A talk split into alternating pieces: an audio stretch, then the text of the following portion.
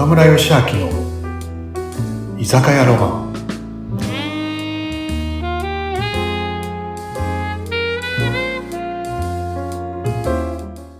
はい皆さんうなみさん今日は翡翠くんもこんばんは。ゆうこんばんは。どうもいらっしゃいよろしくお願いします。いつもの翡翠くん、は生でいいかな？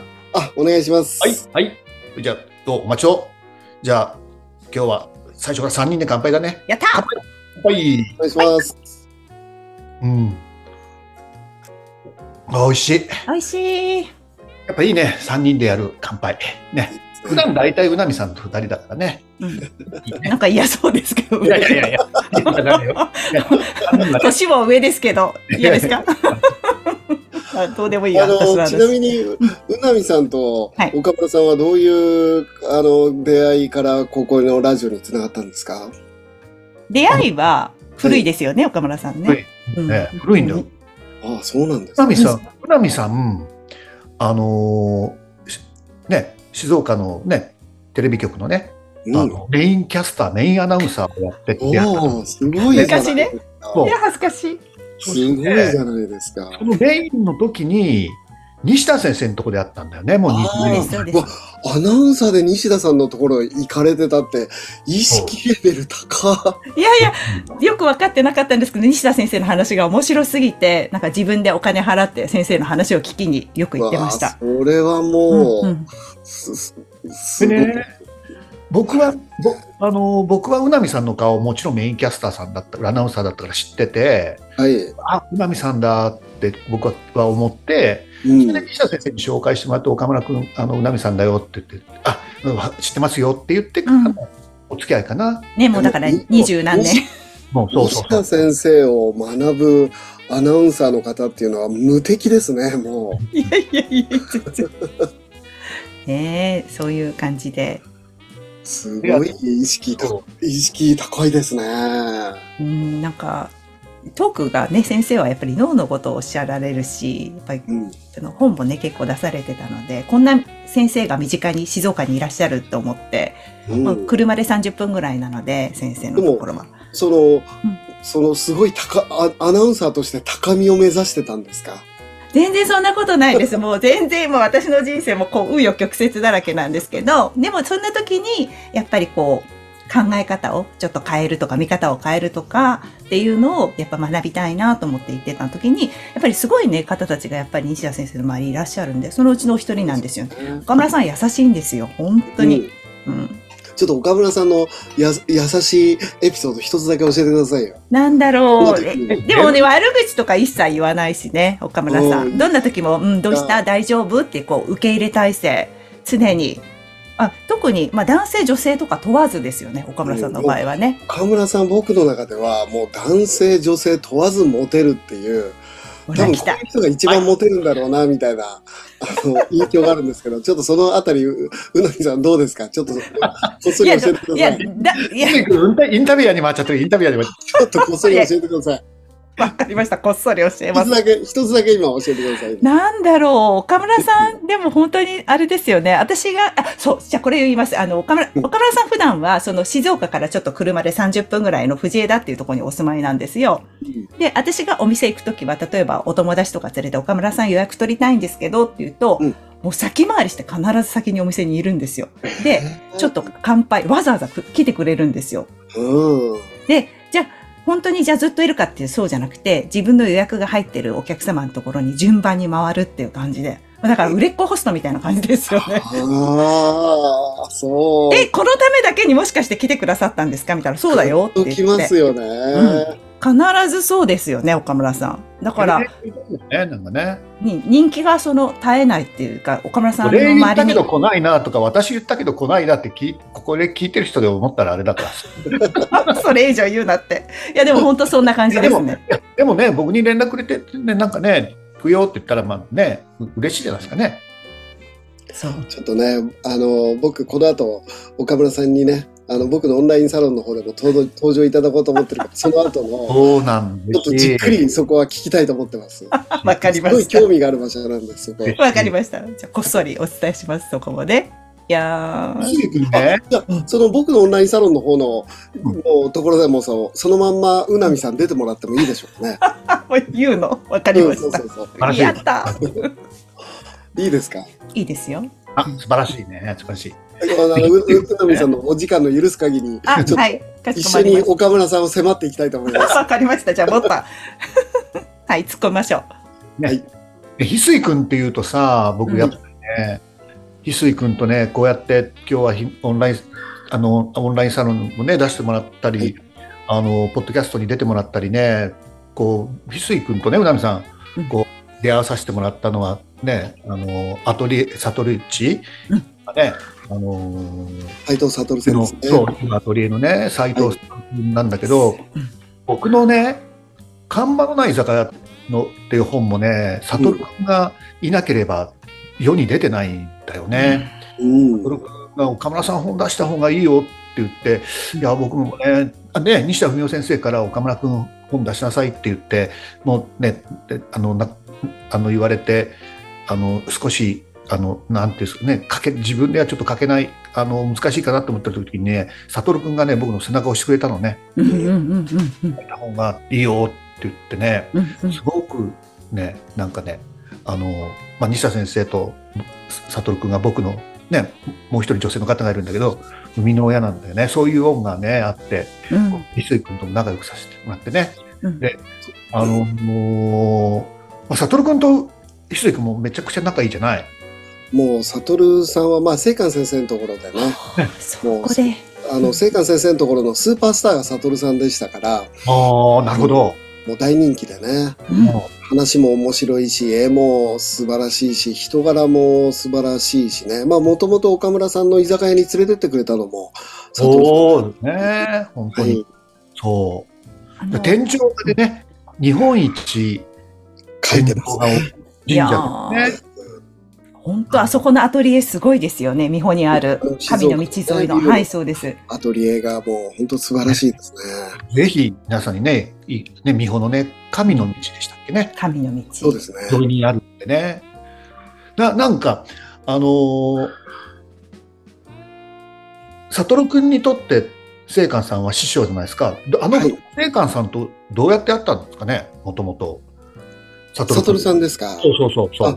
悟さんはね、この前、その、聖寛先生をしのぐ会で、あの、悟さんのアトリエの、竜のアトリエで、静岡で、高島亮さんというね、聖寛先生の士官大と、悟さんと僕で、3人でね、イベントさせてもらったんです。あそう。そうそうあったねあったねやだ、行きたかった。そこで、その悟さんと聖寛先生の出会い聞かせてもらったんですけど、めちゃめちゃ面白くて、うんその、悟さんはその高校生の時に、まあちょっとお母さんが病気で、もうちょっと命が危ないかもしれないっていうタイミングがあって、で、そこでその人生の師匠を探しなさいってお母さんからのメッセージがあったんですね。高校の時お母さんは高校生の時。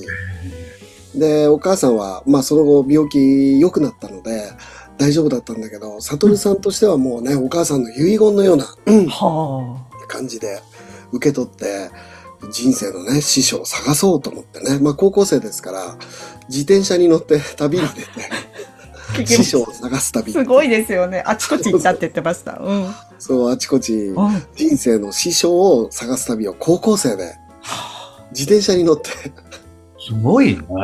面白いんですよね、うん悟さんね。ある旅館にと泊まった時に、まあ、悟さんは柔空手かな？なんか柔道かな？空手かな？何かをやってたらしいんですけど、お風呂の入り方がうん。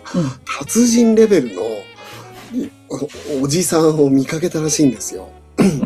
達人レベル？どんな？で、悟さんは空手か何かをやってるから、はい。達人の佇まいっていうのがなんとなく分かっていて、へその、そのお風呂の中で、そのたたず、達人の佇まいを醸し出してるおじさんがいたらしいんですよ。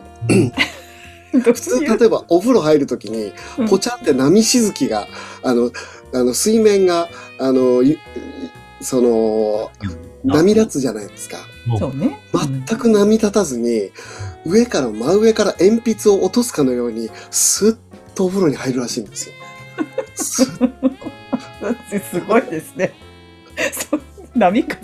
ポーポーポーってあの、波紋ができないですって波入っちゃう。紋ができない。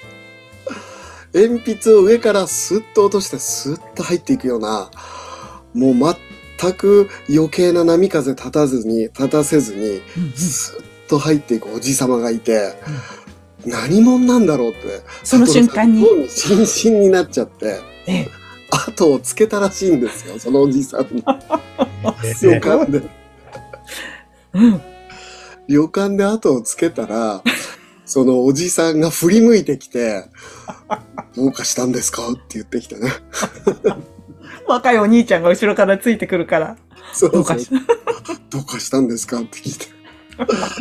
いやー、お風呂の佇まいが達人でー言ってね。あのーいや、ちょうどね、あの、でそしたらそのおじさんが聖寛先生だったんですねう。わー、すごい出会いですね。お風呂場であった。お風呂場で。そう。うんそれで、ちょうどね、この宿で私のお話し会がこれからあるから、うんよければ来ませんかって誘われて、それで行ったら、聖寛先生のね、もう、それが聖寛先生との出会い。出会いで。じゃあ、サトルくん高校生だったんだね。もうねんんサトルさんのその、み、あの、達人を見抜く感性がすごすぎる。あの、聖寛先生のファン今すごく多いですけど、みんな本を読んで、YouTube を聞いてファンになってるんですよ。そう、そうだと思います。でも、サトルさんだけは違うんですよ。お風呂の入り方でファンになってるんですよ。それは、サトルさんぐらいしかいないかもしれないですけど。見抜き方が両者達人なんですよ。ね、うなみさはい。サトルくんね、ええそれこそ、ね、あの、音楽に合わせて、まあ僕の仲いい親友のチャチャッキリっていう音楽家もいるんだけどね、はい。あの音楽に合わせて竜の絵描きながら、うんアマテラス大神さんの絵を描きながら、うん質問に何でも答えますよって言うじゃんね。いや、そう、そうやって、やってもらいました、私たち。僕は、あの絵を描く脳と喋る脳と違うからっていうね。そう言ってました。ねやるってやっぱ天才だよね。うん。絵をちょうどこれ仕上げなきゃいけないからって。天才のあれあるんだよな、やっぱり。だって絵描きながら人生相談して相談した人みんな泣いてたんでしょ？そうなんですよ。私たちグループで行ったらみんな泣いてました。ありがとうございます。今日ここに導かれて、本当に最高。すごい。でしょ。うんびっくりしました。まあでも僕が一番すごいなと思ってるのは、やっぱりお風呂で見抜くっていうその目眼力が。眼力がすごすぎる。え、それでサトルさんと翡翠さんはその小林聖華さんのとこで出会ってるんですか？そうです、そうです。もう、まあ、さ、セカン先生のグループではもう、サトルさんスターですから、に、有名ですから。え知らない人いないぐらいでしたからね。佐野くん、くしゃみしてるね。今頃、くしゃみしてるね。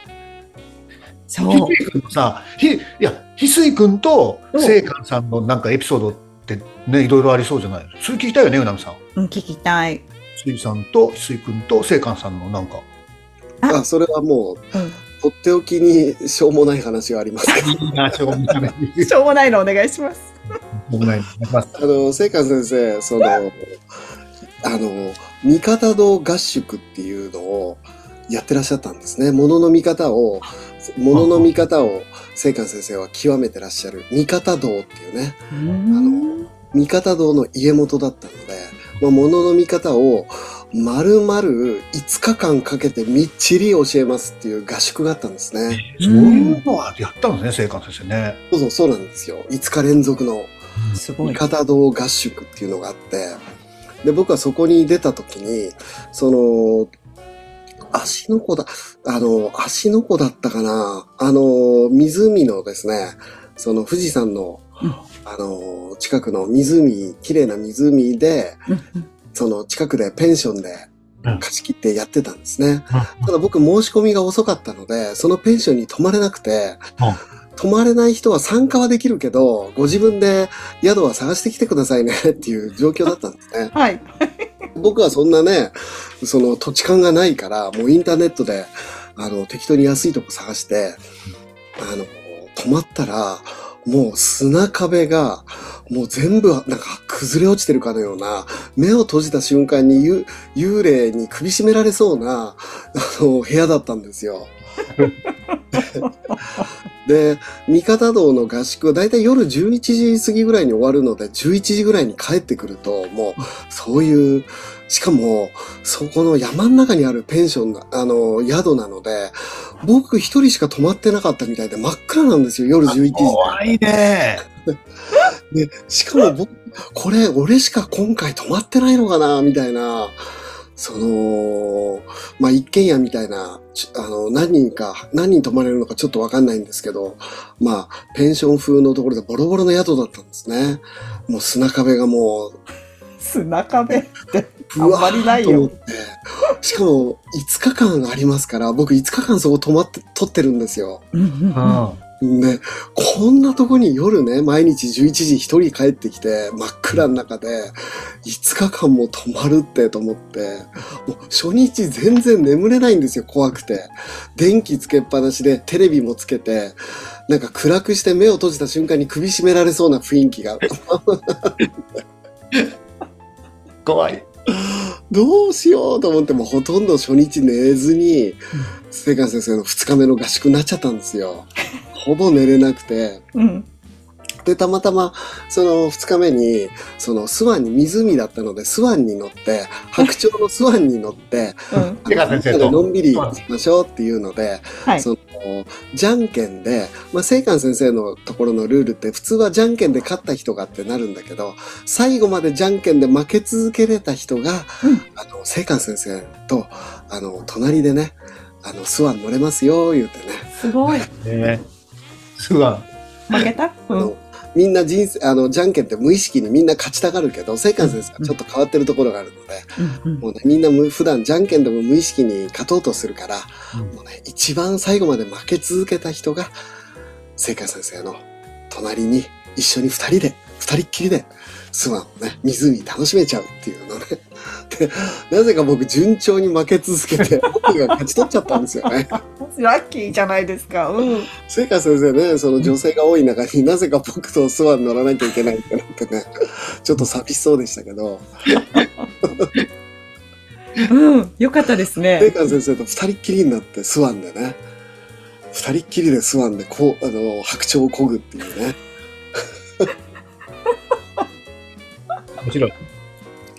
で、まあね、二人っきりなので、もう、僕もその、聖寛先生に、もうこれ聞いてみようと思ってね、うんうんうん。あの、もう、ね眠れない宿に、怖い、めちゃめちゃ怖い宿に、あの、泊まってるから、聖寛先生、事情説明して、うん聖寛先生、もうめちゃめちゃ僕の泊まってるとこ怖くて、ね、こういう時ね、もう全く眠れなくて、どうすればいいんでしょうかって聖寛先生に聞いたんですね。スワン乗りながら。うんうんこぎながら。そしたら聖寛先生が、幽霊は気にしなければ大丈夫って言われた。そう言われた。そうそうそう。うん。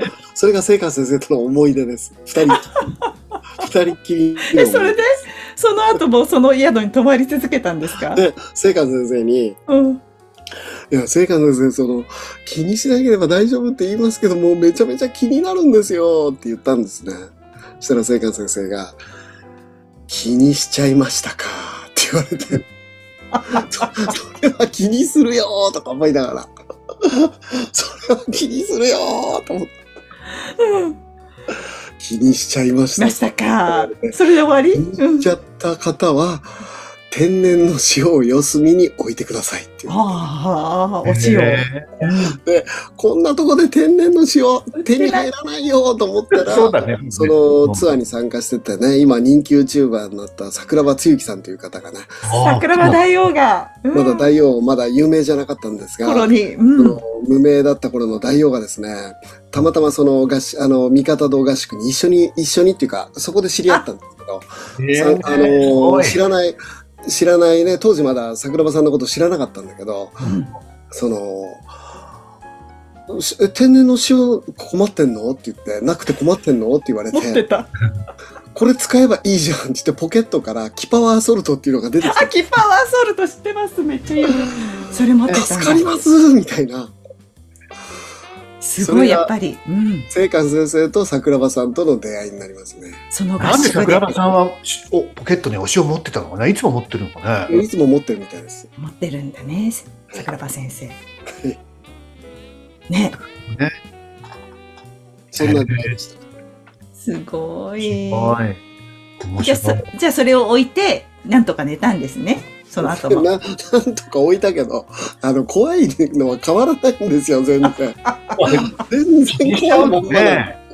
気にしちゃうとね、でも、結局、うんただ無事、無事終わって。で、もう全然怖いまんまなんで、その、そのね、僕天然の塩くれた、その、桜庭さんとそれをきっかけに親しくなって、はい。事情を話したら、じゃあ俺のとこ泊まりに、俺の部屋泊まりに来ればいいじゃんって言って、うん。あの桜庭さんの部屋で寝かしてくれることに。やだ、すごいご縁ですね、やっぱり。今、そしてね、あの、翡翠さんともコラボでされてたりするじゃないですか。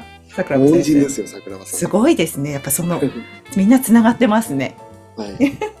翡翠君ね、うん。まあ、あの、お塩の桜庭さんがお塩持ってて、それはこうね、せっかく今、お塩っていうキーワード出てきたんだけどさ、翡翠君もなんか、やっぱお、お塩をこう、なんか、結構、何、ここに持ってるとかってのあるの？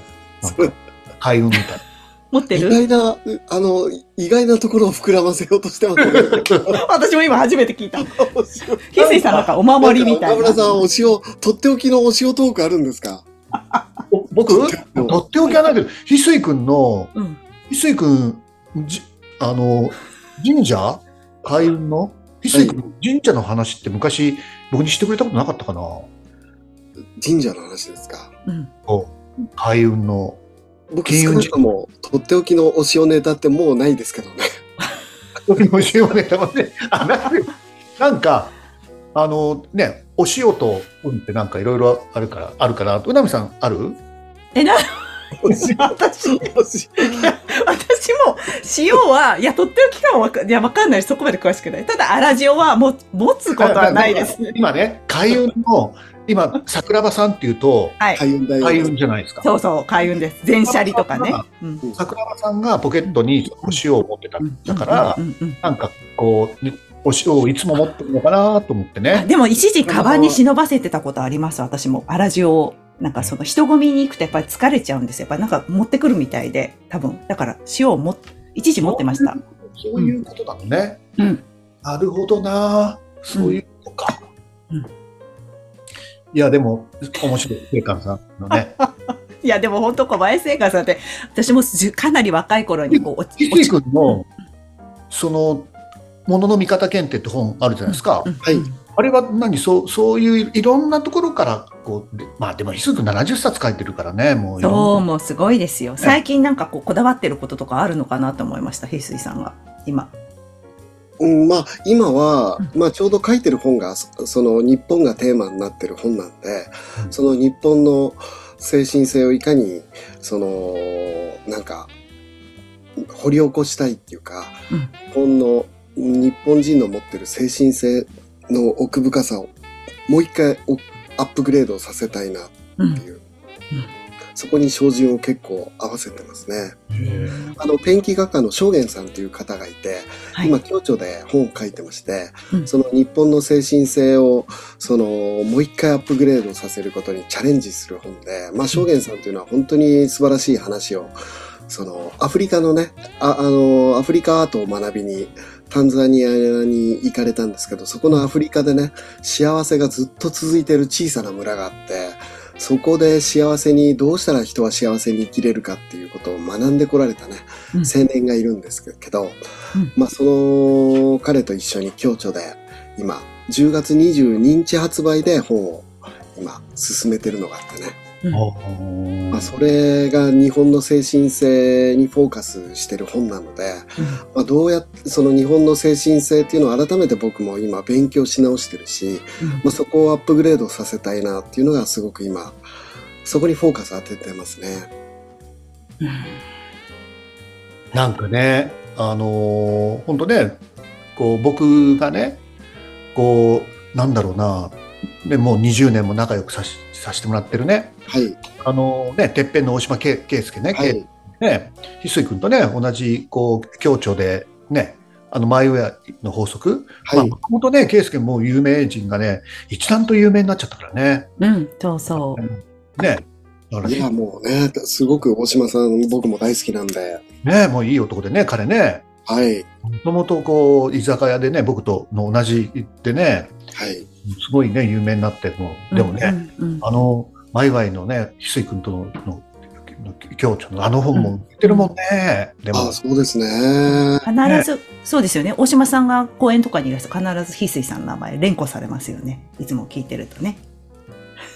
とね。ね。だから、翡翠君、どういう勉強ね、もうまあ、いっぱいしてると思うんだけどね、いうん勉強ね、まだまだね、あれね、こういう、こうこういうっていうか、年だけどね、まだいろいろ勉強したいなと思ってね、うんうんうん。いろいろ教えてよ、ね。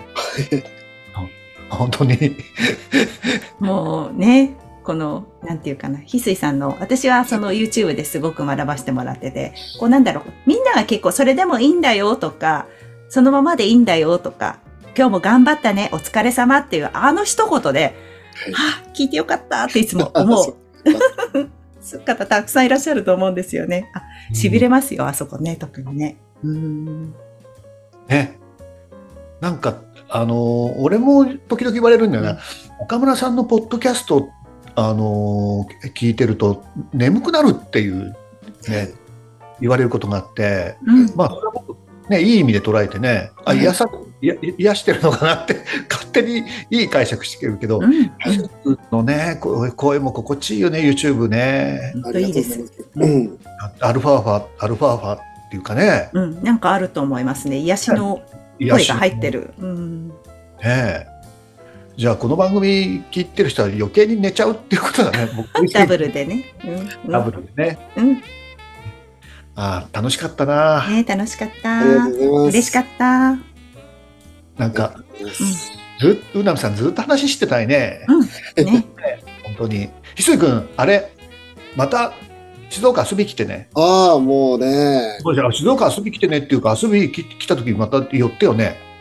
いや、岡村さんの店はもう本当に、なんていうのかな、なんか、ま、学びの宝庫ですからね。うんええとんでもないよ。とんでもない。ねまた来てください。いや、ありがとうございます。せっかくなのに、ひすいくん、なんか、あれ、新刊とか、講演とか、なんか、いそうですね。あのーまあ今ですねう、ん今で言うと、その、えっとですね、あのーちょっと待ってくださいね。はい、はい。あ、先ほどの本ですね。10, 10月22日の、うん今で言うと、その、本とか。世界一楽しくてためになる幸せの事業っていうのがですねわ、文庫本で新しく出てるので、あ、はい。あの、まあ、これはこの物の見方をですね、うんまあ僕は人生かけて追求している物の見方をもう楽しくクイズ形式でね、うんああ、楽しそう。楽しくエンターテインメントにまとめた本なので、うんうんまあ、すごく楽しく物の見方をマスターしていただけるかなっていうことと、あとはその、翡翠先輩幸せになる伝え方を教えてっていう本も出てまして、これはその、まあ僕はコピーライターであり作家でもあるので、どうやったら人にね、あの、楽しくわかりやすく、もう1分2分で伝えることができるのかっていうエッセンスを、まあ僕の今までの本と全く違ってう、ん。そのものの見方じゃなくて伝え方、喋り方、その、どうしたら、あの、ファンができる伝え方ができるのかっていうことにフォーカスした本を、あの、がっつり書いたので、これもね、あの、今までにない本なので、読んでいただけると嬉しいなと思ってます。ああ、いい楽ね。しみ。買います。うん。翡翠君、あれなんだよね。僕ね、もう、ひもう翡翠君のね、本当こうね、大成功、成成まあ、成功って簡単、あれ、あのね、一言で言っちゃうとあれなのかもしれないけど、でも翡翠君のね、僕は、あのー何？昔はメルマガ、はいメルマガのね、読書がね、全然いない時から、天才コピーライター、翡翠小太郎って言ってたっていう話が大好きでね。あ あ、そうですか。はい。あでも大事だなと思ってね、もう、こう、なんだろう、まあ自分のイメージをすごいところに持ってってっていうね、もう最初からなっちゃった状態で物事に取り組むってすごい、ね、いいなと思うんでね。うん。と、こう、さセルフイメージっていうのかな、はいセ。ルフイメージが自分を引き上げるというか、引き寄せるというかね、もう大事だなと思うんでねちょっと僕も頑張ります。いやいや、ありがとうございます。それじゃあ、とりあえず、ルナミさんはもうシンデレラだから、今週も、年齢は言わないでね。ひそい君、ひそい君、ひそい君、二人であ、でも、私も行こう。行く？今日は？あ、オッケー、オッケー。はい。とりあえずじゃあ、店閉めて3人で行こうか、今日はね。はい、お願いします。じゃあね、ありがとう。バイバイは皆さんなんで。皆さん、じゃあおやすみなさい。おやすみなさい。皆さん、ポッドキャスト、看板のない居酒屋、いつも聞いていただき、本当にありがとうございます。質問、聞きたいこと、リクエストありましたら、どしどしください。岡村義明公式 LINE、岡村義明ホームページからお願いします。そしてもう一つ、飲食店経営者さん向け、スタッフ向けのオンラインサロンをやってます。みんなで繁盛店作りましょう。オンラインサロンは詳細欄の URL からお問い合わせくださいね。それでは、また来週お待ちしてます。